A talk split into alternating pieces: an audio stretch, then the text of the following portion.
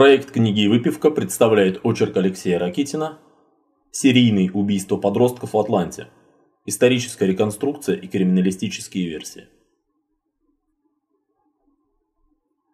Череда мрачных и загадочных убийств в американском городе Атланта, штат Джорджия, растянувшаяся на много месяцев и едва не ставшая причиной вооруженного гражданского противостояния, и поныне остается своеобразным камнем преткновения для историков криминалистики. Кто-то из исследователей пишет об этой истории как о блестящем дебюте новой на тот момент методики расследования серийных преступлений на основании построения психологического профиля преступника. Иные же историки видят в перипетиях расследования многочисленные свидетельства подтасовок и закулисных махинаций, на которые пускались правоохранительные органы США, стремившиеся погасить протест населения, недовольного полной беспомощностью местной полиции и ФБР. Ныне, спустя почти четверть века, около 2800 листов следственного производства ФБР по этому делу рассекречены и доступны всем пользователям интернета. Любой заинтересовавшийся серией убийств чернокожих подростков в Атланте, имевшей место в 1979-1981 годах, может самостоятельно углубиться в изучение этого любопытного первоисточника. Мы же, то есть сайт «Загадочные преступления прошлого», со своей стороны попробуем непредвзято проанализировать разнообразные и порой взаимоисключающие суждения как о преступном сериале, так и его расследовании.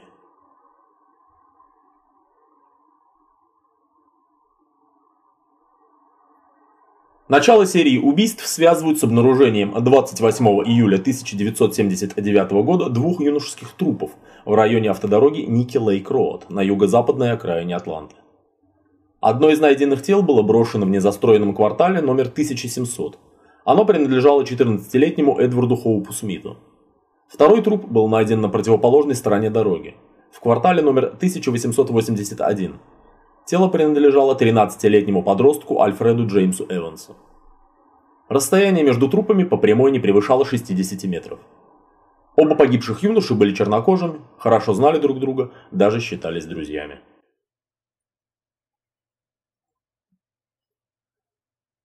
Осмотр тел на месте преступления показал, что причиной смерти Эванса явилось удушение шнурком или проволокой, а Смит был застрелен из сравнительно маломощного оружия. Когда пуля была извлечена из его головы, стало ясно, что убийца использовал пистолет 22 калибра 5,59 мм. Со Смита были сняты его футбольная трикотажная рубашка и черные носки. Эти детали одежды впоследствии так и не были найдены. На Эвансе, напротив, оказалась вещь, которая ему не принадлежала брючный ремень. Кроме того, на теле Эванса были найдены волокна синего цвета, предположительно принадлежавшие ковровому покрытию. В доме покойного не было ковролина из подобного материала. Явных следов сексуального насилия на телах обнаружено не было. Опросом родных и знакомых погибших было установлено следующее. Погибшие исчезли за несколько дней до обнаружения их тел, причем произошло это разновременно и в разных местах. Последний раз Эдварда Смита видели живым в ночь с 20 на 21 июля на баскетбольной площадке в обществе его подружки. Расставшись с ней, он отправился к себе домой. Дальнейшую его судьбу проследить не удалось. Эванс исчез гораздо позже, 24 июля 1979 года. В тот день он поехал в центр Атланты, в киноцентр на Пич-стрит, посмотреть фильм про карате. Полиция узнала, в какой именно кинотеатр и на какой сеанс рассчитывал попасть подросток. Однако опрос персонала этого заведения показал, что в кинотеатре Альфред так и не появился. Погибшие подростки были довольно крепки для своих лет. Интенсивно занимались спортом. Смит – американским футболом, а Эванс – карате. Они принадлежали к одной молодежной группировке. Эванс занимался карате с группой мужчин гораздо старше его возрастом. Все они были от 21 до 24 лет. Четверо из них, имевшие спокойным наилучшие отношения, были официально допрошены полицией. То обстоятельство, что убитые принадлежали к молодежной банде, наводило на мысль, что гибель подростков явилась следствием разборки между конфликтующими группировками. Кроме того, согласно сообщениям полицейских информаторов, банда, членами которой являлись погибшие, пыталась вклиниться в уличную торговлю наркотиками в своем районе. Возникший конфликт интересов с местной мафией – курировавший данный промысел, мог привести к показательной акции устрашения, жертвой которой и оказались подростки. Существовало еще одно косвенное соображение, подкреплявшее эту версию. Эдвард Смит жил на Кейп-стрит, а Альфред Эванс на Ист-Лейк-Медоу. Эти улицы были весьма отдалены друг от друга. Казалось невероятным, чтобы сексуальный маньяк-педофил, если именно таковой действительно убил Смита и Эванса, случайным образом похитил в разное время и в разных частях большого города двух подростков, оказавшихся друзьями. Скорее всего, убийца или убийца целенаправленно выбрал в качестве мишени именно друзей, которых последовательно и убил. В этом случае гипотеза о конфликте молодежных банд выглядела более весомой, нежели версия об убийце-педофиле. Тем более, что сексуальный мотив случившегося доказан был. Тем не менее, помимо мафиозно-наркотической версии существовала и другая. Подростки погибли в результате банальной бытовой ссоры.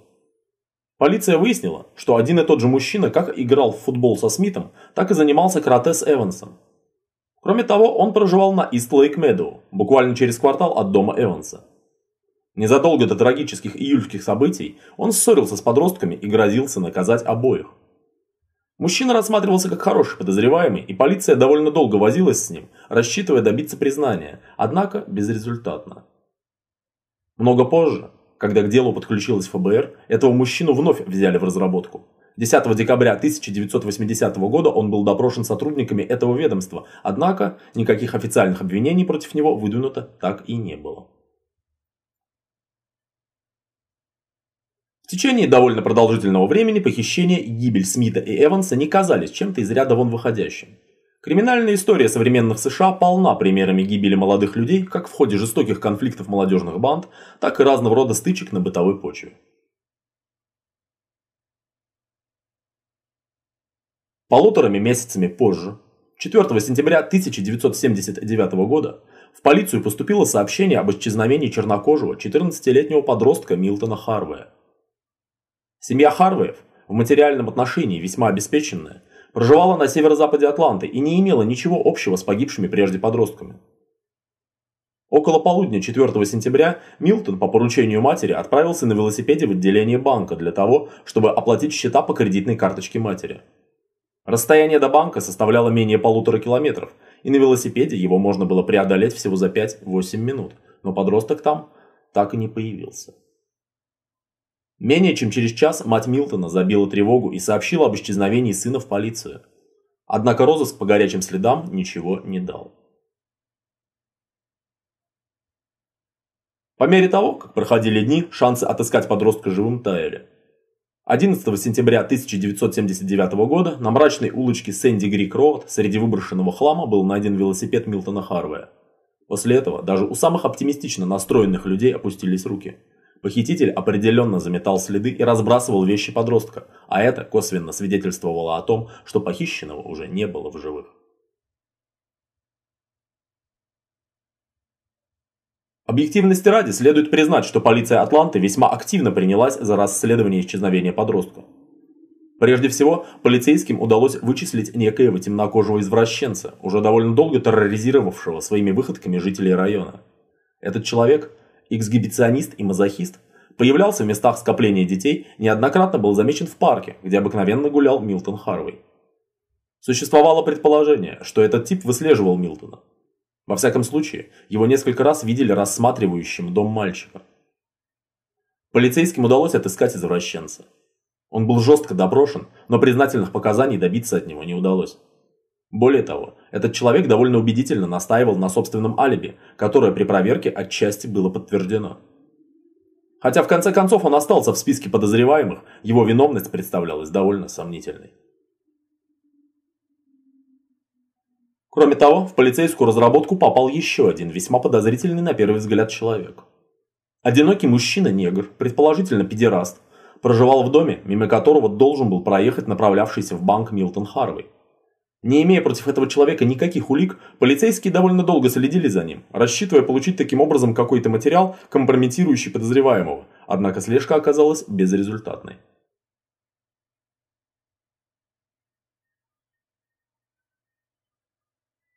В начале октября произошло еще одно похищение чернокожего мальчика, девятилетнего Юзефа Белла. Он отправился в магазин на соседней улице и сделал там необходимые покупки. Продавец видел, как к вышедшему на улицу мальчику подошел мужчина и вступил с ним в разговор. Через некоторое время Юзов добровольно сел в синюю автомашину, за руль которой уселся разговаривавший с ним мужчина, после чего автомобиль уехал. Произошедшее выглядело очень буднично, и продавец не придал увиденному никакого значения. При проверке семьи исчезнувшего мальчика полиция выяснила, что отец ребенка, давно бросивший его мать, грозился силой забрать Юзефа. Подозрения в причастности отца к случившемуся еще более усилились, когда оказалось, что увезший мальчика мужчина соответствует приметам отца и продавец магазина предположительно опознал его на предъявленной ему фотографии. Полиция испытывала определенные сомнения в отношении полученной информации, но доверие к ней заметно окрепло после того, как свидетель согласился на допрос под гипнозом, в ходе которого сообщил некоторые уточняющие детали. Стало ясно, что продавец ничего не путает и не занимается мистификацией следствия. Сложность расследования в данном случае заключалась в том, что отец похищенного Юзефа Белла был признанным параноидальным шизофреником. Его арест и жесткий допрос, весьма эффективные в отношении вменяемых людей, в данном случае могли привести к непредсказуемым результатам. Во всяком случае, на адекватное восприятие обвинений в данном случае рассчитывать не приходилось. Кроме того, результаты даже успешного допроса могли быть оспорены в суде защитой. Следователь, дабы не повредить похищенному мальчику, решил до поры никому не открывать полученную информацию и дал команду установить за отцом Юзефа скрытое наблюдение. Мера оказалась бесполезной. Ничего подозрительного в поведении подозреваемого зафиксировано не было. Впрочем, это не означало, что следствие пошло по ложному следу. Просто похититель мог иметь сообщников, с которыми временно прервал связь.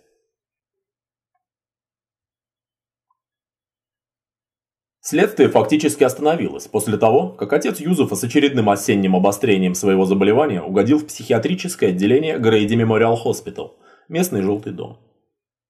Считая, что исчезновение Юзефа Белла явилось следствием внутрисемейного конфликта, а значит умерщвление мальчика не является целью похитителя, следствие решило повести с преступниками психологическую игру – если отцу Юзефа на самом деле помогали посторонние люди, то имело смысл донести до них мысль об ошибочности предпринятых ими действий. Это могло спровоцировать конфликт между похитителями и помочь полиции в изобличении преступников. Для реализации этого замысла с подачи полиции Атланты в октябре 1979 года была запущена широкая пиар-компания, призванная показать бесчеловечность похитителей.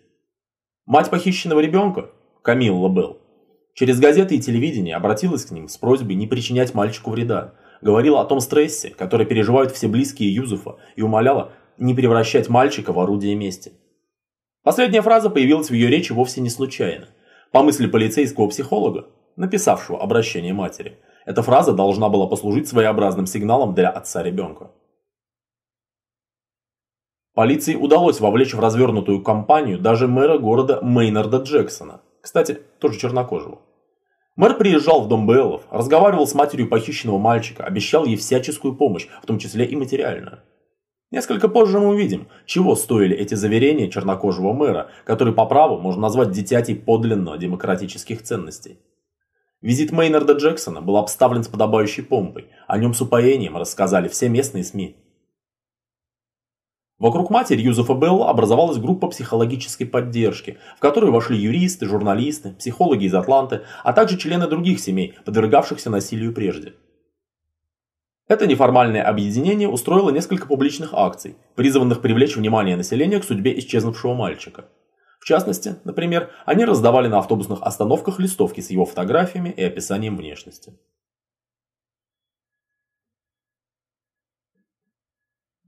Однако, никаких видимых результатов все эти усилия не принесли. Труп Юзефа Белла был обнаружен 8 ноября 1979 года в помещении закрытой начальной школы. Страшную находку сделал частный охранник Эдвард Джонсон, охранявший готовившееся под снос строение. По его заверениям, тремя днями ранее трупа на этом месте не было. При осмотре тела криминалисты обратили внимание на специфический нюанс. Ноги трупа были тщательно вымыты, причем сделано это было уже после смерти. Аутопсия не обнаружила следов сексуального насилия над мальчиком. Полицейский врач пришел к заключению, что причиной смерти явилась асфиксия. Момент этот очень важен. Много позже, когда к расследованию убийств подключится ФБР, заключение патолога будет оспорено. В аналитической записке ФБР по делу о похищениях и убийствах чернокожих подростков в Атланте, датированной 1 декабря 80 -го года, об убийстве Юзефа Белла будет написано уже не в утвердительной, а в предположительной форме. К объяснению многочисленных разночтений и недомолвок, которыми так кишит это дело, нам еще придется вернуться в дальнейшем. Пока же следует просто обратить внимание на то, что подобных нестыковок, изменений задним числом следственных выводов и тому подобного в данном расследовании немало. Мэр Атланты, вольно или невольно уже вовлеченный в это дело, выступил по телевидению и заявил, что по факту случившегося будет проведено всестороннее расследование. Он выразил соболезнования близким погибшего, а вслед за мэром это поспешили сделать и другие должностные лица городской администрации. Камилла Белл, опираясь на мнение членов группы психологической поддержки, заявила, что считает убийство сына нетипичным. Некоторые из ее друзей прямо заявили, что усматривают в исчезновениях чернокожих детей происки местного Куклукс-клана, намеревающегося таким образом запугать негритянское население Атланты. Версия о белом терроре скоро стала очень популярной в определенных кругах жителей города и в дальнейшем отвлекла немало сил правоохранительных органов.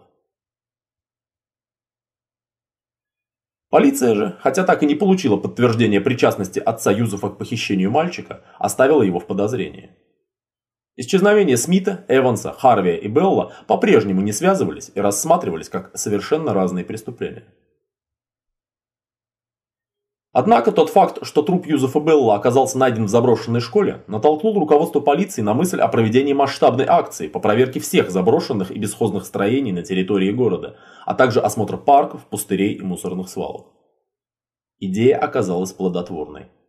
12 ноября 1979 года в ходе осмотра городской свалки на востоке города был найден труп Милтона Харвея, исчезнувшего, напомним, 4 сентября.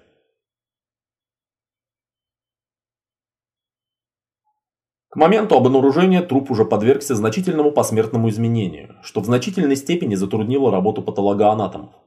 Акт аутопсии констатировал отсутствие видимых следов насилия, и следствие посчитало, что смерть подростка наступила не в результате убийства. Версия похищения не исключалась, однако смерть ребенка признавалась следствием фатального стечения обстоятельств, то есть не рассматривалась как умысел. Впоследствии расследование исчезновения и смерти Милтона Харвея сильно критиковалось представителями как Министерства юстиции США, так и ФБР. Проведенное осенью 1979 года следствие характеризовалось как поверхностное, проведенное халатно, а акт судебно-медицинского исследования был назван неполным. С такой характеристикой трудно не согласиться.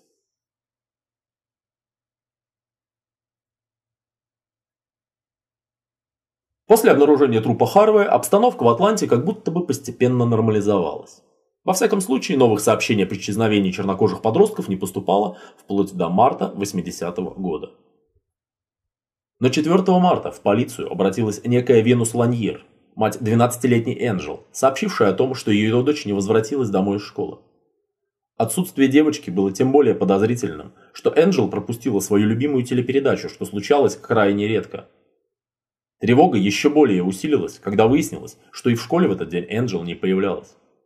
Ни 5, ни 6 марта местонахождение девочки выяснить так и не удалось. Полиция приступила к планомерному прочесыванию местности. В те годы юго-запад Атланты, где проживала семья Ланьер, был довольно пустынным местом, осмотр которого не мог быть проведен в один день.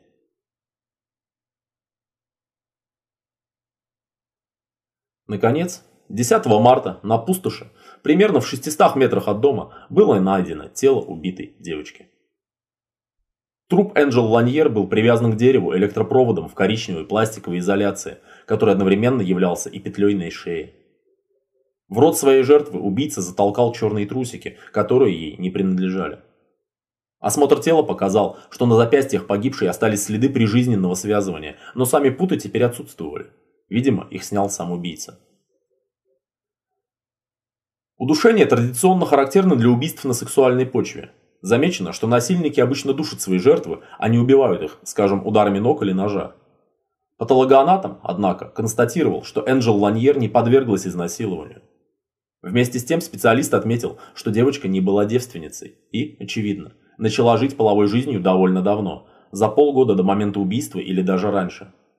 Была ли она жертвой инцеста или была втайне от матери вовлечена в детскую проституцию, следствию только предстояло выяснить. Во всяком случае, как по манере совершения, так и самим выбором жертвы это убийство резко отличалось от предыдущих похищений. На первом этапе следствия внимание детективов привлекла информация о неизвестном негре-бродяге, замеченном утром 4 марта возле дома, где проживала семья Ланьер. Этот субъект казался тем более подозрительным, что после половины восьмого утра, когда Энджел вышла из дома и ее в последний раз видели живой, бродяга из этого района исчез и более не появлялся. Был оставлен словесный портрет этого человека, проводились мероприятия по его розыску, но отыскать неизвестного так и не удалось. В дальнейшем полиция сконцентрировала свое внимание на военной базе в Форт Макферсон, расположенной сравнительно недалеко от дома Ланьер. Скопление военнослужащих всегда является притягательным для жриц любви, и вокруг базы давно сложилась исправно функционировавшая индустрия отдыха и порока. Негритянки из бедных кварталов Атланты являлись, пожалуй, самым многочисленным отрядом из того сонма ночных бабочек, что обслуживали персонал базы. Полицейским удалось установить, что Энджел Ланьер эпизодически промышляла проституцией. Хотя мать погибшей девочки клялась, что ничего об этом не знала, скорее всего, Энджел оказывала интимные услуги с материнского благословления. Благодаря тайным информаторам из среды проституток, полиции удалось установить личности двух военнослужащих с базы Форт Макферсон, бывших регулярными клиентами 12-летней девочки. Они попали под подозрение, и за ними некоторое время велось наблюдение, впрочем, совершенно безрезультатное. Кроме того, был непонятен мотив, которым руководствовался убийца. Хотя тут можно было предположить случайно вспыхнувшую ссору, вызванную, скажем, неудачной попыткой Энджел обворовать клиента. Помимо военнослужащих из Форт Макферсона под подозрение попали и члены семьи погибшей девочки. Во всех расследованиях, связанных с гибелью ребенка, близкие родственники подпадают под подозрение автоматически. Семья Ланьер была далеко не образцовой. Мать воспитывала троих детей самостоятельно, отец девочки был судим, однако никаких обвинений против родных Энджел никогда выдвинуто не было.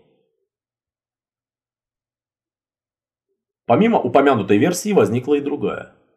Полиция установила, что в многоквартирном доме, где проживали Ланьер, также жил некий одинокий мужчина, замеченный в приставаниях к девочкам. На допросе он признал, что действительно обращался ко многим подросткам с предложением сделать секс за деньги – но ни разу свои фантазии так и не реализовал. Несмотря на то, что его рассказ звучал неубедительно, никаких изобличающих этого подозреваемого улик полиция добыть не смогла. В конечном итоге он был выпущен на свободу, и фамилия его так никогда и не была обнародована. Убийство 12-летней девочки в конце концов повисло глухарем на отделе расследования убийств городского управления полиции.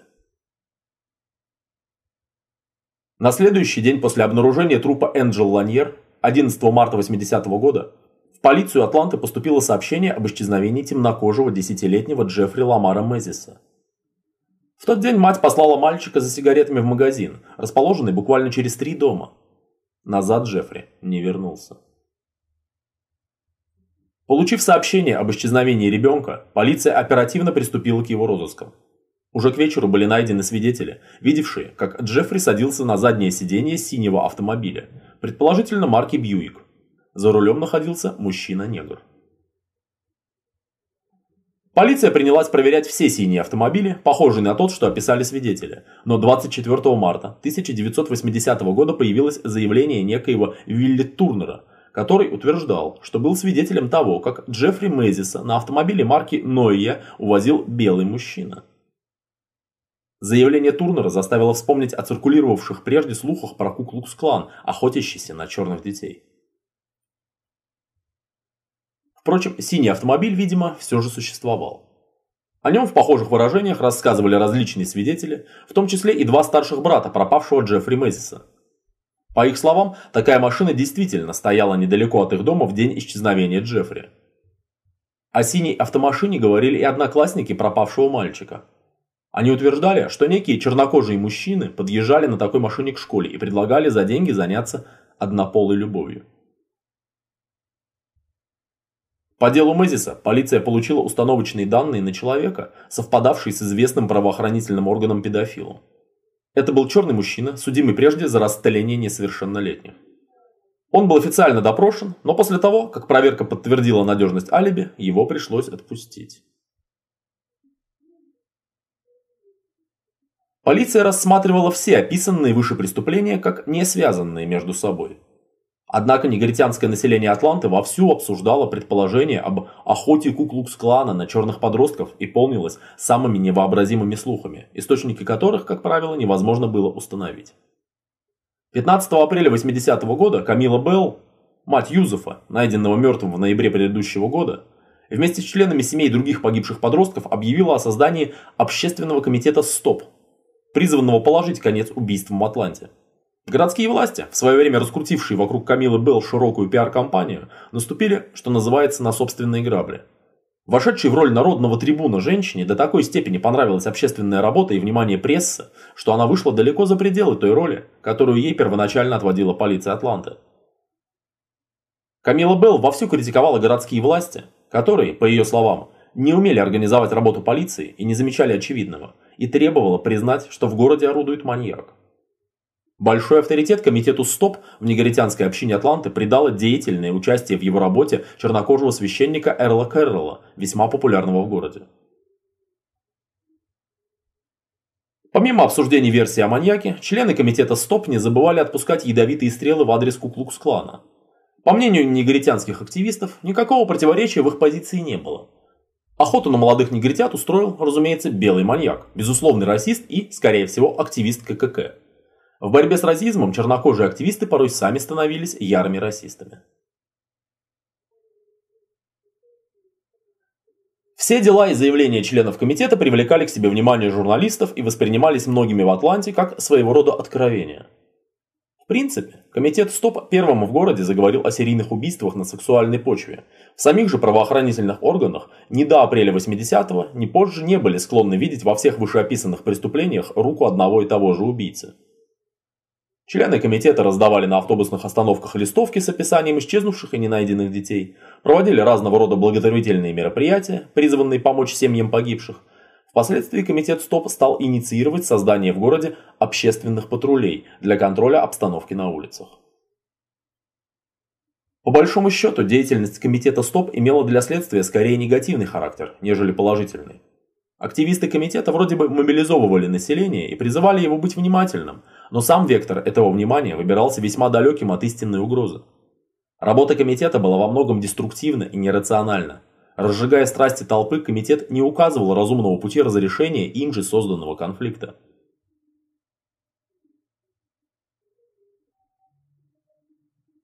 Полиция Атланты еще вовсю искала Джеффри Мэзиса, как вечером 18 мая поступило сообщение об очередном исчезновении чернокожего подростка.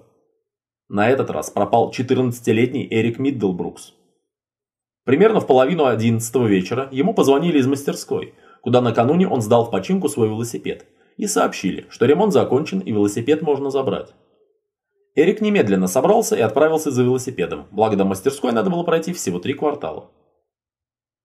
Однако домой он больше не вернулся.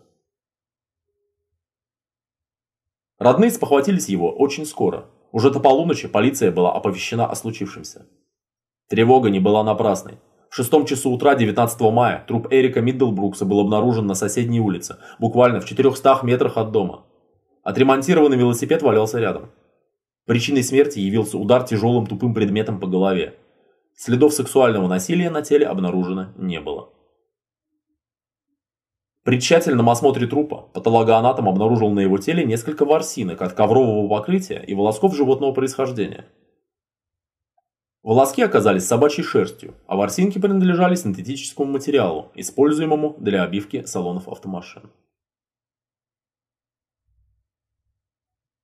Первая и самая очевидная версия случившегося сводилась к тому, что подросток явился свидетелем уличного ограбления. Однако весьма достоверной казалась и другая. Эрик был членом одной из местных молодежных банд. Скорее всего, его даже не похищали, а оставили тело на месте убийства. В этом отношении смерть Эрика Миддлбрукса заметно отличалась от убийств, совершенных ранее. Менее чем через месяц 9 июня 80 -го года стало известно об исчезновении 12-летнего Кристофера Ричардсона, чернокожего мальчика из перегорода Атланты. В тот день Кристофер отправился в центр отдыха, чтобы поплавать в бассейне. Там он появился. Его запомнили некоторые из сотрудников, но что случилось с подростком далее, никто не знал. Исчезновение Ричардсона явилось одним из самых загадочных в цепи убийств в Атланте. Преступнику удалось не оставить следствию никаких следов, никаких зацепок, а сам труп, несмотря на предпринятые энергичные розыски, так и не был найден. Был человек. И нет человека. Исчез.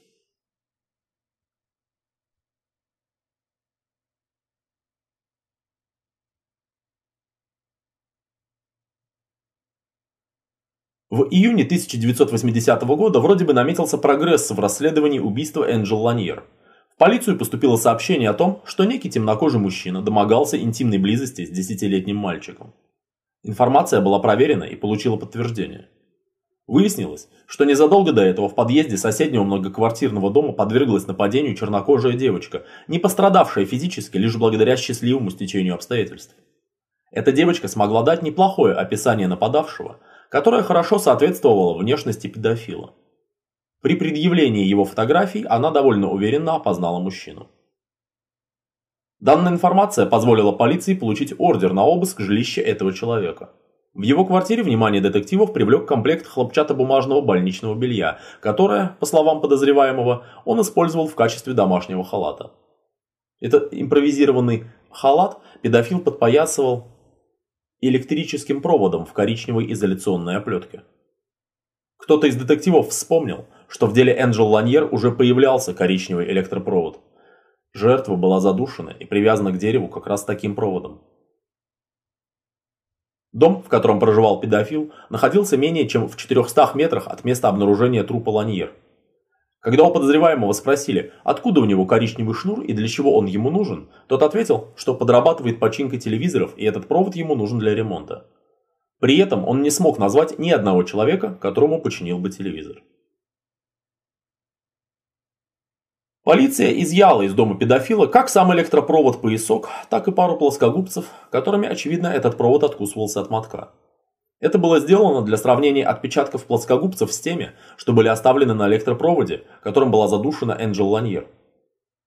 Криминалистическая экспертиза показала, что обрезки провода, найденные на трупе и в доме педофила, во всем идентичны и могут принадлежать одному мотку, но при этом затруднилась с ответом на вопрос, является ли один из них продолжением другого.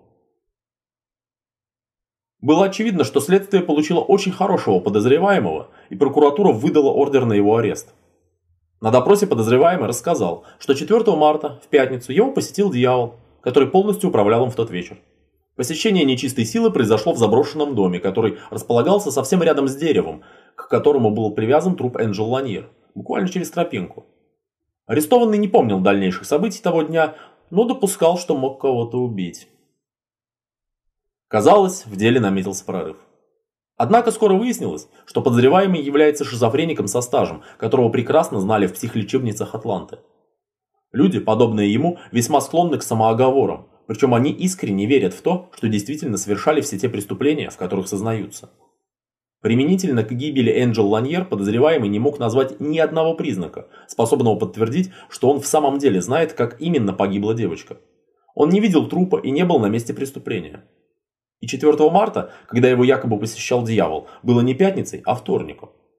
Даже найденный в его доме электрический провод был все же косвенной уликой. Разрезанный на десятки и сотни кусков, один и тот же моток мог оказаться на руках у очень большого количества людей. Поэтому прокуратура отказалась поддерживать официальное обвинение против арестованного. Он был выпущен на свободу и его фамилия никогда не была оглашена.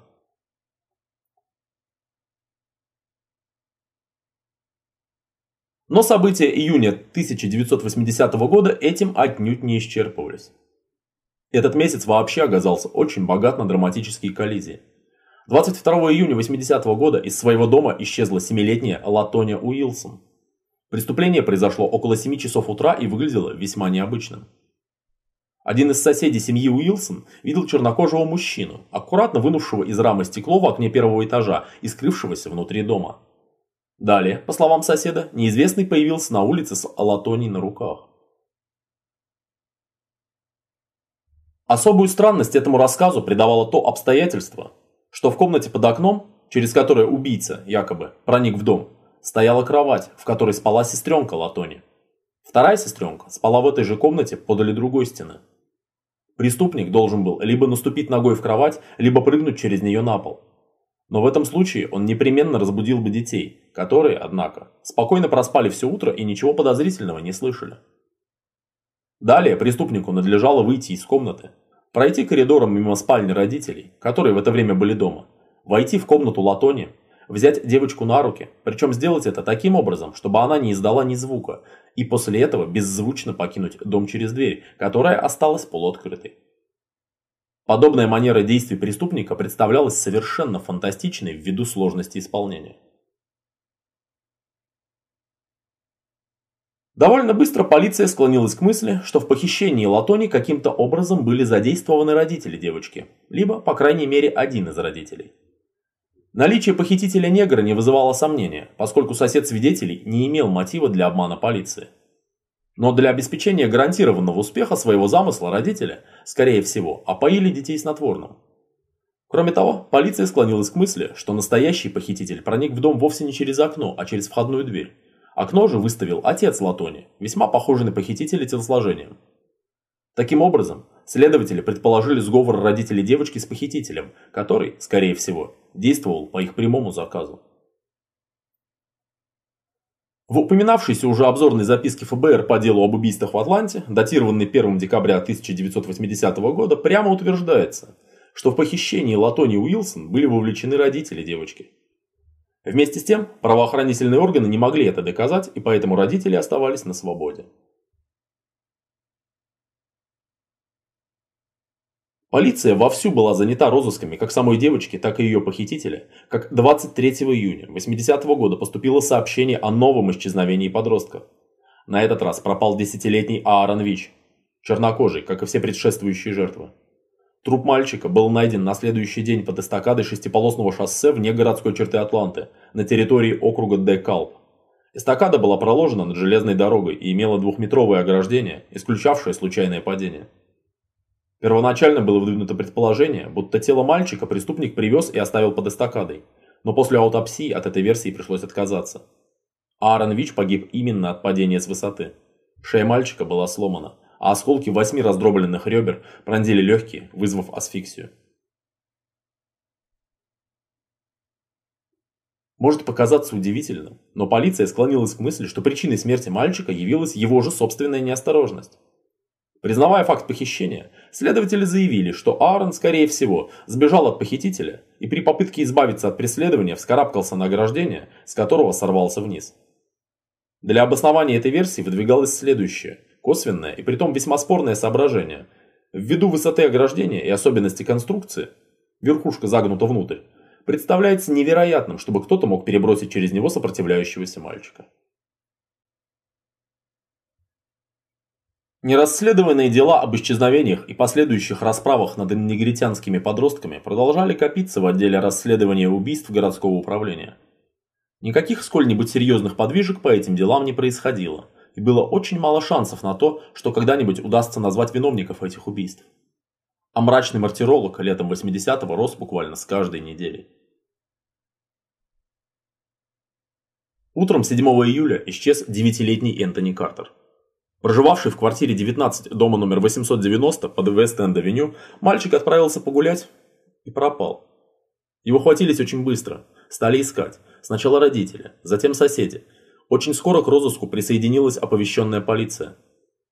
В тот же день тело убитого ребенка было найдено позади склада оптово-закупочной фирмы примерно в полутора километрах от дома. Уже поверхностный осмотр трупа показал, что тело мальчика было истыкано ножом. Последовавшая аутопсия подтвердила, что причиной смерти явилось острое малокровие, вызванное ударами ножа. Химический анализ крови показал наличие алкоголя. 15 сотых грамм этилового спирта на килограмм веса, что соответствовало примерно стакану пива. Родители утверждали, что Энтони никогда не пробовал спиртного и не имел друзей, которые могли бы ему предложить выпить пиво. Скорее всего, именно убийца дал мальчику попробовать какой-то слабоалкогольный напиток. Следов сексуального насилия на трупе не было. Однако судебный медик смог обнаружить на теле 4 ворсинки, каждая длиной менее 2 мм, которые своей фактурой и внешним видом соответствовали обивке салона автомобиля. Две из них имели крошечные красные следы, которые, по предположению криминалистов, могли быть кровью. Две ворсинки оказались найдены под трусами мальчика, и это открытие навело на мысль, что преступник сдергивал с него трусы, либо заставлял их снимать, угрожая. Таким образом, сексуальный подтекст преступления исключать было нельзя. Криминалистическое подразделение полицейского управления Атланты не могло провести анализ красных следов на двух ворсинках ввиду недостаточного технического оснащения. Однако, забегая вперед, можно сказать, что подобный анализ все же был проведен. Сделано это было силами технического управления ФБР в Квонтико, оснащенного самым современным криминалистическим оборудованием. Красные следы действительно были оставлены кровью погибшего мальчика, так что никакой практической пользы для следствия они не несли. Кстати, в 81-82 годах криминалистические лаборатории управления полиции Атланты прошли кардинальное переоснащение, получили в свое распоряжение новейшее исследовательское оборудование и встали в ряд самых современных учреждений подобного профиля в США.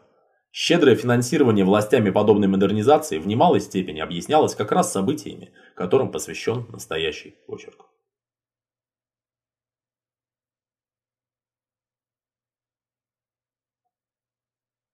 Убийство Энтони Картера наделало немало шума в городской прессе. Давление средств массовой информации на городскую администрацию и полицию возрастало по мере увеличения числа жертв среди негритянских детей. И мэру города Джексону, и комиссару по делам общественной безопасности городской администрации Ли Брауну пришлось выдержать шквал в высшей степени нелицеприятных вопросов со стороны журналистов. Хотя представители власти утверждали, что по-прежнему считают исчезновение и убийство детей не связанными между собой, подобного рода уверения действовали на журналистов как красная тряпка на быка. Во многих публикациях местной прессы в середине июля 80-го года стала преобладать точка зрения, сводившаяся к тому, что власти скрывают масштабы трагедии и, отрицая сам факт серийных убийств в городе, лишь прикрывают свое бессилие. Дабы как-то разрядить нараставший психоз, комиссар по делам общественной безопасности заявил, что для расследования убийств подростков при управлении полицией будет создана особая целевая группа. В нее вошли детективы, уже расследовавшие прежде исчезновение подростков. Учреждение целевой группы явилось во многом вынужденной мерой, навязанной давлением средств массовой информации и общественностью в лице комитета СТОП. Сами детективы считали, что объединение в одно производство большого количества разнородных убийств необоснованно и неправильно. Между тем, 13 июля 80 -го года исчез 11-летний чернокожий мальчик Эрл Ли Террелл. Около полудня он отправился с друзьями в бассейн в парке аттракционов Саундбенд Парк. Там он плохо себя вел, и разгневанный спасатель прогнал мальчика из бассейна. Удалось установить, что Террелл вышел на Red Wine Road, Далее его следы терялись. Несмотря на активные поиски с привлечением больших сил полиции, добровольцев и национальной гвардии, тело исчезнувшего мальчика долгое время обнаружить не удавалось. Родилась версия, согласно которой Террелл был похищен вовсе не с целью скорейшего убийства, а с какими-то другими намерениями. Это предположение, казалось, получило подтверждение 31 июля 80 -го года, когда около полуночи матери исчезнувшего мальчика позвонили по телефону, и мужской голос от имени похитителей заявил буквально следующее. «Эрл у меня. Не обращайтесь в полицию. Он находится в штате Алабама. Его возвращение будет стоить вам 200 долларов. Я позвоню в пятницу». Однако содержание этого сообщения вызвало скепсис всех, причастных к расследованию. Требование не обращаться в полицию в то время, когда уже весь город знал об исчезновении подростка, выглядело по меньшей мере нереалистичным, а требование выкупа в 200 долларов – просто смехотворно. Невозможно было представить серьезного преступника, способного пойти на киднеппинг, то есть преступление, караемое смертной казнью, только ради того, чтобы получить столь ничтожный выкуп. Кроме того, как показывает полицейская практика, настоящие киднепперы стараются как можно раньше выйти на связь с родными похищенного, дабы упредить их обращение в полицию. Практически всегда первое сообщение от преступников поступает в первые сутки с момента похищения, а более чем в 50% случаев в первые 6 часов. Зачастую бывает так, что родные ребенка именно от киднепперов узнают о его исчезновении. Поэтому сообщение о телефонном звонке вызвало среди детективов целевой группы вполне понятный скепсис. Скепсис этот перерос в твердую уверенность после того, как ни в пятницу, ни в последующие дни обещанного звонка от похитителя не последовало. Скорее всего, 31 июля матери Эрла Террелла позвонил какой-то подвыпивший шутник, сам впоследствии испугавшийся собственной смелости и возможной расплаты за нее. Между тем, в ходе расследования исчезновения Эрла Террелла сотрудники целевой группы получили весьма важную и тревожную информацию. Полицейский осведомитель сообщил, что похищенный мальчик подрабатывал как гомопроститутка, для чего являлся в дом педераста-педофила Джона Дэвида Вилкоксона. Был получен ордер на обыск дома последнего. Результаты обыска оказались весьма впечатляющие, хотя совсем не такими, на которые рассчитывали полицейские. В богатом порнографическом фотоархиве педофила были обнаружены более двух тысяч снимков мальчиков и подростков. Все они принадлежали к белой расе. По утверждению Вилкоксона, его не интересовали негры. Педофил настаивал на том, что далеко не со всеми мальчиками, представленными на фотоснимках, он занимался сексом. По его уверению, значительная часть порноархива была им получена в ходе переписки и обмена с другими любителями мальчиков. Оказалось, что в США действовала целая сеть педофилов, члены которой поддерживали связь по почте, сохраняя анонимность. Они обменивались фотографиями специфической направленности, очень часто продавали эксклюзив за немалые деньги. Полиция приложила большие усилия к вскрытию конспиративной сети и проверке ее членов на возможную причастность к похищениям в Атланте. Примечательно, что привлечение к суду выявленных педофилов так и не последовало. Прокуратура посчитала, что судебная перспектива данного расследования весьма туманна. Подростки, занимавшиеся сексом с растлителями, не подавали жалоб и не были изнасилованы. Они вовсе не намеревались свидетельствовать против своих клиентов, поскольку данный промысел являлся источником определенных доходов. А без сотрудничества самих пострадавших добиться осуждения педофилов представлялось практически нереальным. Что же касалось возможной причастности Джона Вилкоксона к исчезновению Эрла Террелла, то ничего определенного полиции установить не удалось. Фотографий чернокожего мальчика в интимном фотоархиве педофила найдено не было. Да и непосредственно участвовать в его похищении растлитель вряд ли мог. В негритянских кварталах Атланты население к этому времени уже весьма настороженно наблюдало за всеми незнакомцами, и казалось невероятным, чтобы белый мужчина мог незамеченным увести темнокожего мальчика. Можно было предположить, что Террелл сам приехал домой к Вилкоксону, но никаких свидетельств тому полиции в свое распоряжение получить не удалось. В августе 1980 года стали раздаваться первые голоса, предлагавшие привлечь к расследованию событий в Атланте ФБР. Неспособность местной полиции разобраться в клубке убийств становилась все более очевидной. Даже мэр города высказался за то, чтобы к розыску серийного убийцы подключилась самая мощная спецслужба США – Оснований для этого было не так уж много. Похищение Латони Уилсон, до предположения, что Эрл Террелл также был похищен. Киднеппинг относится в США к преступлениям федерального уровня, и расследование таких случаев входит в компетенцию ФБР. Однако в деле Латони Уилсон, скорее всего, имела место лишь имитация похищения. А в деле Эрла Террелла телефонный звонок с требованием выкупа был чьей-то грубой шуткой. Мотивация для привлечения к расследованию ФБР была весьма неубедительна. Однако мэр Атланты обратился напрямую к президенту США Картеру и попросил того способствовать скорейшему решению вопроса. Признавая юридическую некорректность своей просьбы, мэр Джексон настаивал на исключении из правил ввиду назревавшего в Атланте гражданского противостояния. Подключение ФБР к расследованию, по мнению мэра города, могло снять угрозу расового конфликта. Формально ФБР подключилось к расследованию гораздо позже, но уже в августе 1980 года местное подразделение бюро было ориентировано на сбор информации, касающейся случаев исчезновений чернокожих подростков. Спецслужба действовала в присущей ей манере, стараясь в максимальной степени скрыть свою активность. Была подключена агентура в негритянской общине города. Началась регулярная засылка сотрудников, прикрытых разного рода легендами, в места, привлекательные для потенциального убийцы.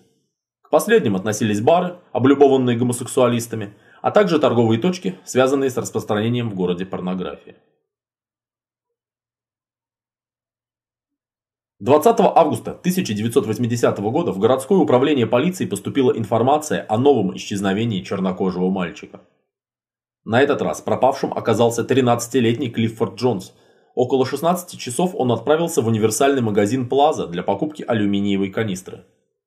Мальчик был не местным, Он приехал на каникулы к бабушке, поэтому его длительное отсутствие сразу же возбудило подозрения.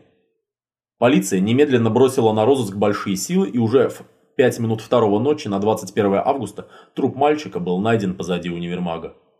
Ребенок был задушен проволокой или шнуром, которую убийца унес с собой. Труп был облачен в трусы и шорты, которые ему не принадлежали. Расследование убийства Клиффорда Джонса приобрело неожиданный динамизм после того, как ранним утром 21 августа в полицию позвонил неизвестный и сообщил, что преступление совершил некий чернокожий мужчина, работавший в прачечной при универмаге. Вход в прачечную находился неподалеку от контейнерной площадки, на которой лежал труп Джонса. Согласно анонимному сообщению, убийца силой затащил подростка в пустое помещение прачечной, избил его там и задушил, а тело выбросил в мусорный контейнер. Эти события, согласно утверждению звонившего, произошли ранним вечером 20 августа. Некоторые обстоятельства, сообщенные анонимом, не соответствовали действительности. Например, погибший мальчик не казался избитым, но убежденный тон говорившего наводил на мысль, что тот описывал реально виденные события. Поэтому уже в первые часы после обнаружения трупа Джонса розыск стал развиваться в двух направлениях. Одни детективы искали чернокожего мужчину из прачечной, а другие звонившего в полицию. Описание мужчины, якобы избившего и убившего мальчика, вполне соответствовало менеджеру прачечной, однако его нигде не удавалось отыскать. Это выглядело довольно подозрительно. Подозрения детективов еще более усилились после того, как стало известно, что разыскиваемый является педерастом. В утренние часы 21 августа в Атланте развернулась настоящая охота на подозреваемого, причем он сам об этом даже не подозревал. После задержания менеджер прачечной пережил настоящий шок. Он сразу же признал, что вечером 20 августа действительно избил чернокожего мальчишку, но при этом клялся, что тот живым покинул прачечную. Подозреваемый в еще большей степени осложнил свое положение тем, что опознал Клиффорда Джонсона предъявленные ему фотографии. Оказалось, что погибший мальчик бывал в этой прачечной и был знаком с менеджером-педерастом. Как бы там ни было, полиция уже в первые часы розыска получила очень серьезного подозреваемого. В этом контексте делалось очень важным установление личности звонившего анонима, поскольку только этот человек мог уточнить детали, необходимые для изобличения предполагаемого убийцы. В этом направлении полицейским также поначалу улыбнулась удача. Оказалось, что сразу после полуночи, в интервале между полуночью и половиной первого 21 августа, на контейнерной площадке работала бригада из трех человек, занимавшаяся заменой мусорных контейнеров. Бригады чернорабочих вывозили мусор с этой площадки по нескольку раз в день, поскольку крупный торговый центр являлся источником большого количества разнообразных отходов. Эта же бригада приезжала к универмагу Плаза около 18 часов 20 августа. Чернорабочие были допрошены, и один из них признался, что это именно он звонил в полицию. Все трое рабочих мусорщиков заявили, что видели, как около 18 часов менеджер затаскивал в прачечную чернокожего мальчика, удерживая последнего за руку. Двое свидетелей утверждали, что не видели того, как мальчика бил и душил подозреваемый, но третий рабочий, тот самый, что звонил в полицию, настаивал на точности сделанного им по телефону сообщения. Проверка этого свидетеля позволила установить, что он является тяжелым шизофреником, подвергавшимся специализированному лечению с продолжительной изоляцией. Тем не менее, это обстоятельство не означало, что он лжет. В конце концов, шизофреники тоже могут стать свидетелями преступления. Рабочему предложили пройти проверку на полиграфе, и тот без колебаний согласился. Результаты проверки оказались весьма неутешительны. Эксперт квалифицировал утверждение свидетеля по делу как недостоверное. Не удовлетворившись таким заключением, рабочего направили на повторную проверку, но и ее результат оказался точно таким же. Полиция еще продолжала интенсивный допрос менеджера прачечной, когда стало известно, что найден избитый им мальчик. Это был ребенок с задержкой умственного развития, промышлявший мелкими кражами. Именно за это менеджер его и побил. Как бы там ни было, пострадавший был жив и не имел никакой связи с погибшим Джонсом. Между тем, внимание ФБР привлекли чернокожие мусорщики, работавшие ночью на контейнерной площадке. Их проверка показала, что двое из троих имели на своем счету правонарушения. Первый в 1958 и 1959 годах подвергался арестам за угон автомашин в Детройте. Второй значился в оперативных списках отделения ФБР в Оклахоме как лицо, замеченное в торговле наркотиками и подделке кредитных карт. Все трое рабочих были педерастами и имели сексуальные контакты с подростками. Эта информация натолкнула следствие на версию, согласно которой убийство Клиффорда Джонса совершили сами рабочие мусорщики. Причем об избиении менеджером прачечной подростка они сообщили с единственной целью, дабы отвести подозрения от себя самих. В этой связи весьма подозрительным выглядело обнаружение тела Милтона Харвея, условная жертва номер 3, похищен 4 сентября 1979 года на мусорной свалке к востоку от Атланты. Труп Харвея был найден в большом черном полиэтиленовом мешке, используемом для транспортировки мусора. Такие мешки были в распоряжении упомянутой троицы мусорщиков. Агенты ФБР приложили большие усилия для того, чтобы проверить упомянутых рабочих. Был задействован весь арсенал приемов и средств скрытого сбора информации.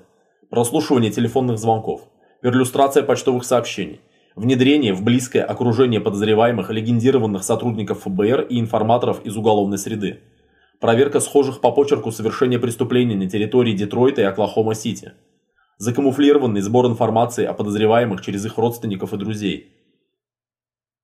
Плотная опека рабочих мусорщиков продолжалась несколько месяцев, но никаких материалов, подтверждающих их причастность к преступлениям против детей в Атланте, получено так и не было.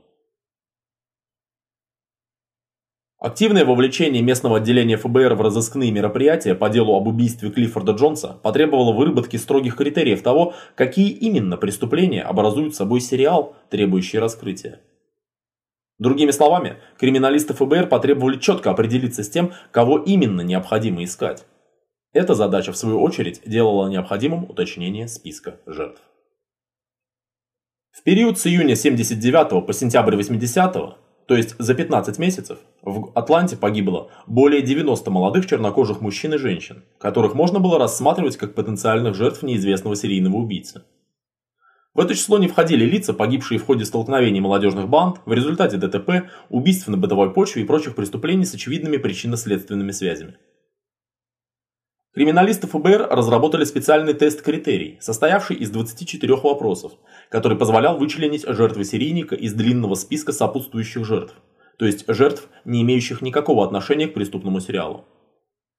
Тест-критерий на основании сравнения отдельных элементов совершенных убийств позволял оценить степень схожести или повторяемости отдельных признаков, характерных именно для разыскиваемого убийцы. Набор подобных признаков в теории криминалистики называется сигнатурой убийцы. Тест-критерий ставил своей задачей корректное и достоверное вычленение такой сигнатуры из массы малозначительных признаков. Вопросы, разработанные ФБР, были весьма детализированы и касались следующих элементов поведения преступника. Выбора жертвы, манеры убийства, постмортальных манипуляций с трупом и постмортального поведения. Попытка описать при помощи тест-критерия убийство молодых людей в Атланте сразу же привела к крайне неприятному для правоохранительных органов открытию – Оказалось, что значительное число преступлений просто-напросто не были должным образом документированы. На основании имевшихся в полиции данных невозможно было достоверно ответить на вопросы тест-критерия. Специалисты ФБР считали, что следствие должно искать серийного убийцу, не совершающего полового акта жертвой, гомосексуального, ориентированного в своих фантазиях на чернокожих подростков-мальчиков, похищающего их и убивающего посредством душения. На основе этой модели были отброшены более 60 из 90 случаев гибели молодых людей, как явно не отвечающие ее критериям. Нетрудно было также заметить, что некоторые из преступлений, считавшихся к осени 80-го также делом рук загадочного серийного убийцы и описанные в этом очерке, также не соответствовали выработанной ФБР сигнатуре. Например, Эдвард Смит был застрелен, Энтони Картер истыкан ножом, а Латони Уилсон и Энджел Ланьер являлись девочками. Таким образом, целевая следственная группа стала подвергаться двоякой критике. С одной стороны, ее обвиняли в том, что она искусственно ограничилась рассмотрением не всех случаев похищений и убийств чернокожих подростков в Атланте, а с другой, ее критиковали за то, что она необоснованно расширяет список погибших, включая в него тех, кто заведомо не является жертвой маньяка, и тем самым дезорганизует розыск. Надо сказать, что представители целевой группы и сами ставили вопрос о том, чтобы часть дел была выведена из их производства и передана в другие полицейские подразделения. Для опытных разыскников было очевидно, что их внимание распыляется по делам, не связанным между собой. Скорее всего, в Атланте в 79-80 годах орудовал вовсе не один серийник, а два или даже три. Детективы просили разделить дела, дабы каждый из разыскников мог сосредоточиться на своем убийце. Однако комиссар городского правительства по вопросам безопасности запретил такое разделение. Дела, попавшие к целевой группе, было запрещено отдавать в другие отделы, поскольку розыск серийника к осени 80-го года сделался уже вопросом политическим. Правительство города боялось обвинений в замалчивании дела и потому не разрешало снижать активность розысков ни по одному из эпизодов. Именно в силу этого соображения все убийства, приведенные в этом очерке, официально считаются совершенными одним убийцей-серийником, хотя таковыми, видимо, не являлись. В августе 80-го года в целевую группу с предложением о сотрудничестве обратился работник комиссариата безопасности городского правительства и консультант Министерства юстиции США Чет Деттлингер. Этот бывший полицейский еще в начале 1980 года заинтересовался исчезновениями чернокожих подростков в Атланте, стал собирать информацию о них и на ее основе разработал собственную концепцию происходившего. Вначале Детлингер работал в одиночку, но со временем к нему присоединились криминальный репортер Дик Арена и частные детективы Майкл Эдвардс и Билл Тейлор. В своем расследовании неформальная следственная группа исходила из следующих посылов. Убийца подростков в выборе жертвы руководствуется определенными социальными и географическими стереотипами или предпочтениями. Возможно, в Атланте действуют два убийцы-серийника – причем они каким-то образом связаны между собой, координируют свои действия и довольно точно копируют манеру друг друга. Для определения закономерностей в действиях убийцы или убийц, если будет признано, что таковых двое или трое, следует не ограничивать формальными признаками статистическую выборку жертв, рассматривать все исчезновения подростков в совокупности. Основное количество исчезновений в городе связано именно с работой серийника, и лишь незначительный процент подобных случаев происходит по каким-то другим причинам. Формальные различия в манере совершения преступлений сознательно допускаются убийцей или убийцами в целях запутывания следствия. Преступник наслаждается игрой с полицией, а вовсе не руководствуется некими сексуальными побуждениями.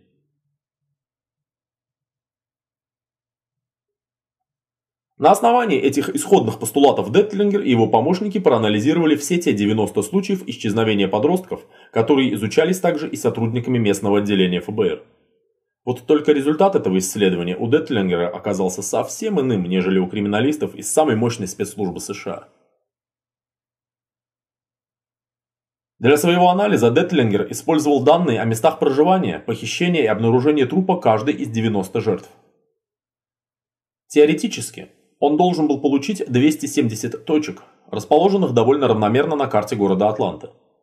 Однако на самом деле оказалось, что все эти точки сгруппированы в 11 небольших районах в окрестностях Мемориал Драйв, центральной части города старой застройки. Место похищения подростка, по мнению Детлингера, никогда не совпадало с местом его жительства и местом последующего обнаружения трупа. Исходя из этого наблюдения, Детлингер принялся делать прогнозы относительно того, в каком районе следует искать труп очередной жертвы. Его теоретические предположения давали хорошие совпадения с практическими результатами. Кроме того, Детлингер в некоторых случаях говорил о гибели ребенка еще до того, как полиции удавалось найти труп. В случаях исчезновения Аарона Вича и Патрика Роджерса Детлингер заявил об их похищениях серийным убийцей еще на этапе проверки заявлений полицией, то есть тогда, когда причина отсутствия подростков была не установлена. Вступивший в контакт с представителями целевой группы, Детлингер попытался донести до полицейских свой взгляд на происходившее в Атланте. По его мнению, число жертв неизвестного убийцы или убийц много больше, нежели считалось официально. Во всяком случае, никак не 10 или 20 человек, а 60 или даже более. Детлингер был убежден, что охотник на детей на протяжении последнего года с небольшим совершал в среднем одно убийство в неделю. Эта невероятно высокая активность, поддерживаемая на протяжении длительного времени, а также определенные различия в манере совершения убийств заставляли его думать, что преступников на самом деле двое или даже трое. Но убийцы не были одиночками. Они поддерживали между собой какой-то контакт, обменивались информацией, что придавало их тандему высокую надежность. Даже если один из преступников попадал под подозрение полиции и брался в разработку, другой продолжал совершать убийство, обеспечивая первому прекрасное алиби и выводя тем самым его из-под подозрения. Именно в подобной организации преступной охоты крылся секрет удивительной везучести убийц. Но увлеченного добровольного сыщика полицейские посмотрели со скепсисом и отнеслись к предложенной помощи с недоверием. Поэтому вряд ли стоит удивляться тому, что когда 14 сентября 80 -го года поступило сообщение об исчезновении десятилетнего чернокожего мальчика Деррена Гласса, детективы первым делом задержали Чета Детлингера. Кто-то в руководстве целевой группы решил, что Детлингер и есть тот самый убийца, решивший поиграть с полицией. Правда, в ситуации быстро разобрались, Детлингер имел алиби как на время исчезновения Глесса, так и по многим другим преступным эпизодам, поэтому никоим образом его невозможно было связать с гибелью детей. После допроса Детлингер был отпущен, но недоверие к нему в среде полицейских детективов не рассеялось. Кстати сказать, агенты ФБР, напротив, с большим интересом отнеслись к его теории и некоторое время сотрудничали с Детлингером. Потом, правда, отношения между ними испортились, но об этом далее будет особый разговор.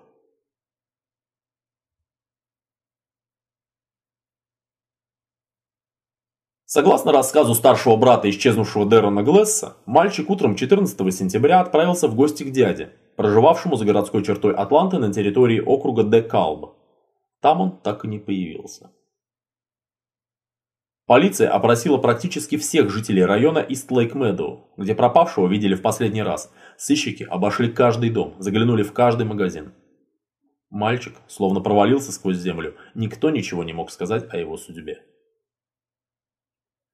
Правда, 15 сентября в разговоре с полицейскими некий Эрик Карр заявил, что знает кое-что о судьбе Деррона, но полиции ничего не скажет.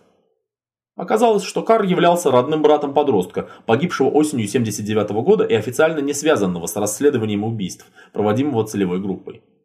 Как нетрудно догадаться, Эрик был доставлен в полицию, где его довольно быстро удалось разговорить. Согласно его показаниям, в послеобеденное время 14 сентября 80 -го года он находился в квартире некой Фанни Майя Смит, тетки Деррона Глесса, родной сестры его матери. В квартире зазвонил телефон, и Эрик снял трубку. По его уверениям, звонившим оказался Деррен Глесс, которого Эрик Карр прекрасно знал и в определении голоса которого не мог ошибиться. Деррен, якобы, сказав несколько общих фраз, попросил пригласить к телефону тетушку Фанни. Эрик Карр позвал ее, но, когда та подошла к телефону, оказалось, что Деррен повесил трубку. Телефон в квартире Фанни Майи Смит был немедленно поставлен на прослушивание, но результатов это не дало. Звонков более не было. В Атланте проводились масштабные розыски трупа, однако они не дали результата. В конечном итоге полиция начала подозревать и Эрика Карра, и родных Деррена Глесса в мистификации. Среди детективов целевой группы возобладала та точка зрения, что мальчик был вывезен из города родственниками и никакого похищения не было вовсе. Для чего родители Глесса решились на имитацию киднеппинга, оставалось только догадываться. Возможно, их прельстила мысль получить материальную помощь из особого фонда мэра города, из которого родным погибших детей выделялись пособия. К осени 80-го года этот благотворительный фонд сделался уже довольно большим – в него перечисляли крупные суммы денег такие известные всему миру деятели шоу-бизнеса и спорта, как Карлос Сантана, Джейн Фонда, Мохаммед Али и другие известные люди. Между тем, похищение Дэрона Глесса попало на вполне подготовленную почву всеобщего недовольства правоохранительными органами. Темнокожая часть населения всерьез рассуждала о заговоре Куклукс-клана, крышуемом местными полицией и ФБР. Безответственные СМИ представляли право вещать на неспокойную аудиторию разного рода экспертам, специалистам и комментаторам, неспособными компетентно квалифицировать происходившее. То, до какой степени дошла паника, прекрасно иллюстрирует следующие обстоятельства. Городской бюджет профинансировал приглашение в Атланту известной гадалки-экстрасенса-контактера Дороти Эллисон – Правительство Атланты рассматривало любые предложения, связанные с расследованием похищений, и, казалось, было готово платить любому человеку, назвавшему себя специалистом. После Эллисон в город потянулись другие специалисты по астральным контактам. В истории криминалистики есть несколько фактов удачного использования опыта экстрасенса в пределе раскрытия преступлений, но ценность подобного опыта не стоит преувеличивать. 99% работников с тонкими энергиями таковыми не являются и ничем помочь правосудию не могут при всем желании. Что касается Дороти Эллисон и ее последователей, то в деле о похищениях и убийствах подростков в Атланте они никакой реальной помощи следствию оказать не смогли и очень часто противоречили друг другу. Тот факт, что в Атланту потянулись экстрасенсы, о чем, разумеется, живо раструбили местные СМИ, породил в обществе иллюзорную надежду на скорое и чудесное раскрытие преступлений. Когда же стало ясно, что возлагаемые на них ожидания не оправдаются, это вызвало лишь усиление всеобщего раздражения и разочарования. Поздно вечером 9 октября 80 -го года в полицейское управление Атланты поступило сообщение об очередном исчезновении темнокожего мальчика, 12-летнего Чарльза Стефенса. Немедленно начались масштабные разыскные мероприятия. К тому времени местная полиция уже получила немалый опыт в деле организации массированных прочесываний местности. Мрачный результат был получен очень скоро. Уже ранним утром 10 октября труп Стефанса был найден на холме возле выезда со стоянки грузовых автомашин в районе Ист-Пойнт. Последний раз мальчика видели в пол девятого утра накануне возле магазина в нескольких кварталах от дома, в котором он проживал.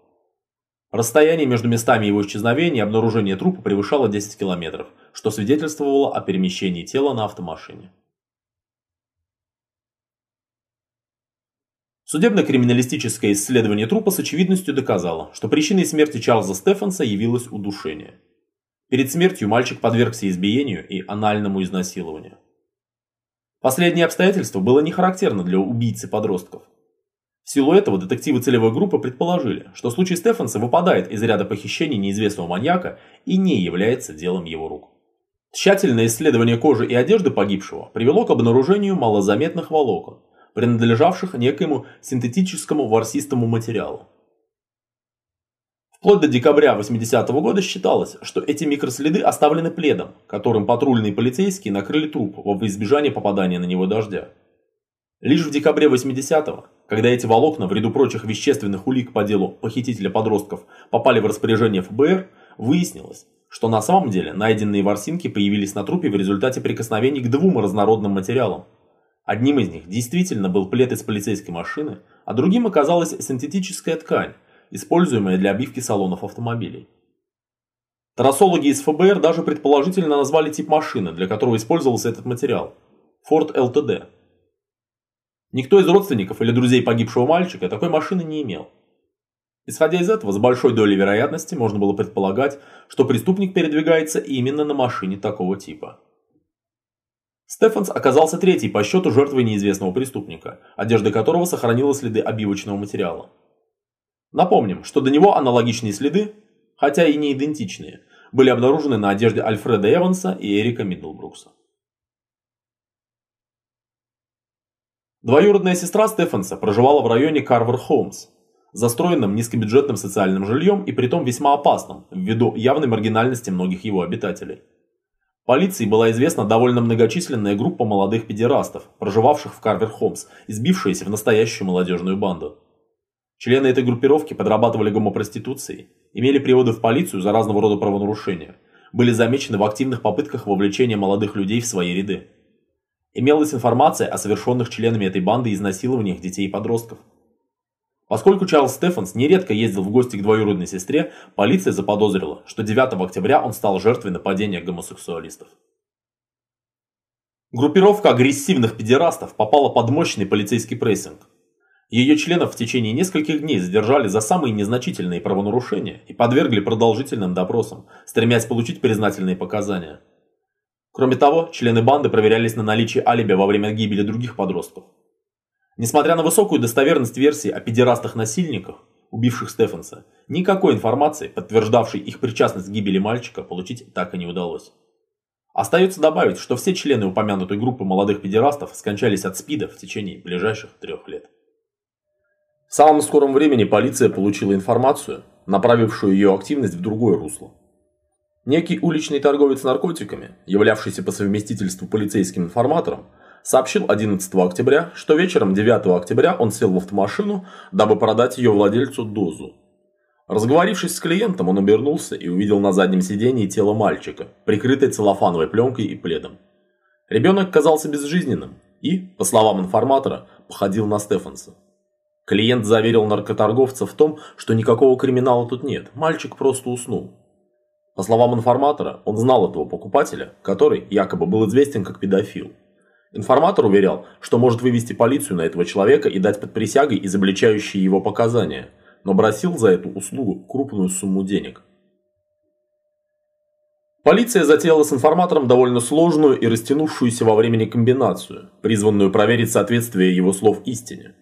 Риск потерять деньги был очень велик. Наркоторговец для суда был далеко не лучшим свидетелем. Заплатив ему деньги, полицейские вполне могли получить взамен сведения, которые в суде не представили бы абсолютно никакой ценности. В конце концов было установлено, что информатор имел большой долг, который ему требовалось немедленно погасить, а потому весь его рассказ был расценен как попытка срубить денег по-легкому. В конечном итоге полиция отказалась от сделки с наркоторговцем-информатором, сочтя его рассказ недостоверным.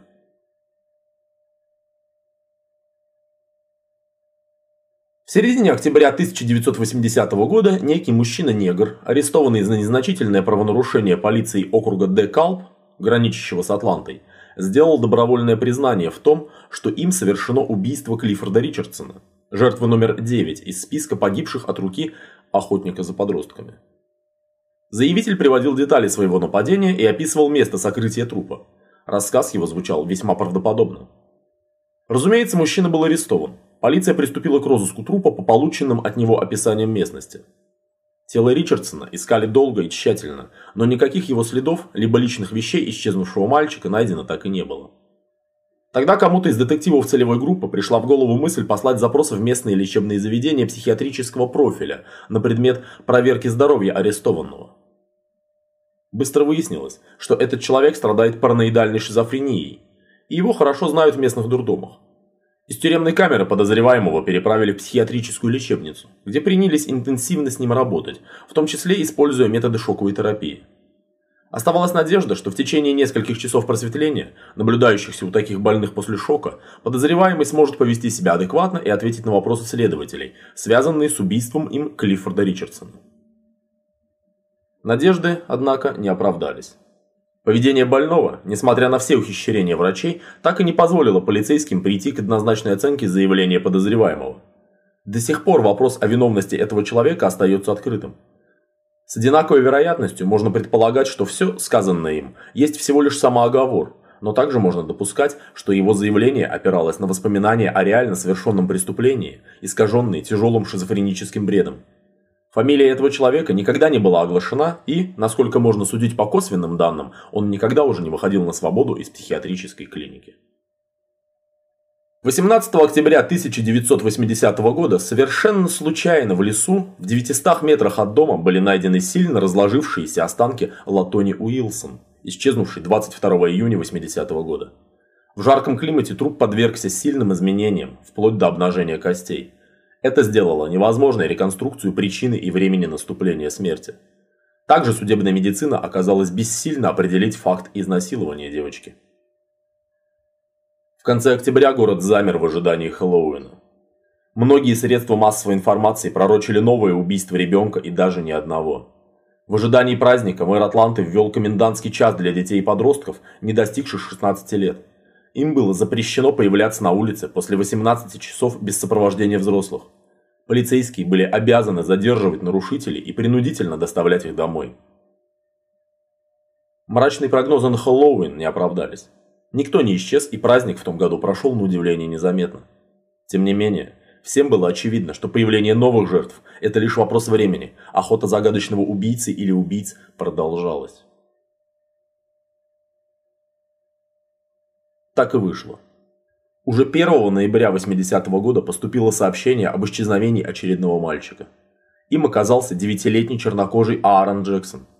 Он гулял возле дома, родители предупреждали его об осторожности с незнакомцами. Тем не менее, мальчик исчез, и никаких свидетелей случившегося найти не удалось. Преступник похитил ребенка прямо-таки из-под носа многочисленной родни. Безусловно, он действовал с чрезвычайной дерзостью. Тело Аарона Джексона было найдено на следующий день, 2 ноября, под автомобильным мостом через реку Саут-Ривер. Мальчик был сброшен с моста. Причина смерти была определена врачами-патологами как возможная асфиксия. И время ее наступления датировалось первой половиной дня 1 ноября, то есть преступник совершил убийство в скором времени после похищения мальчика.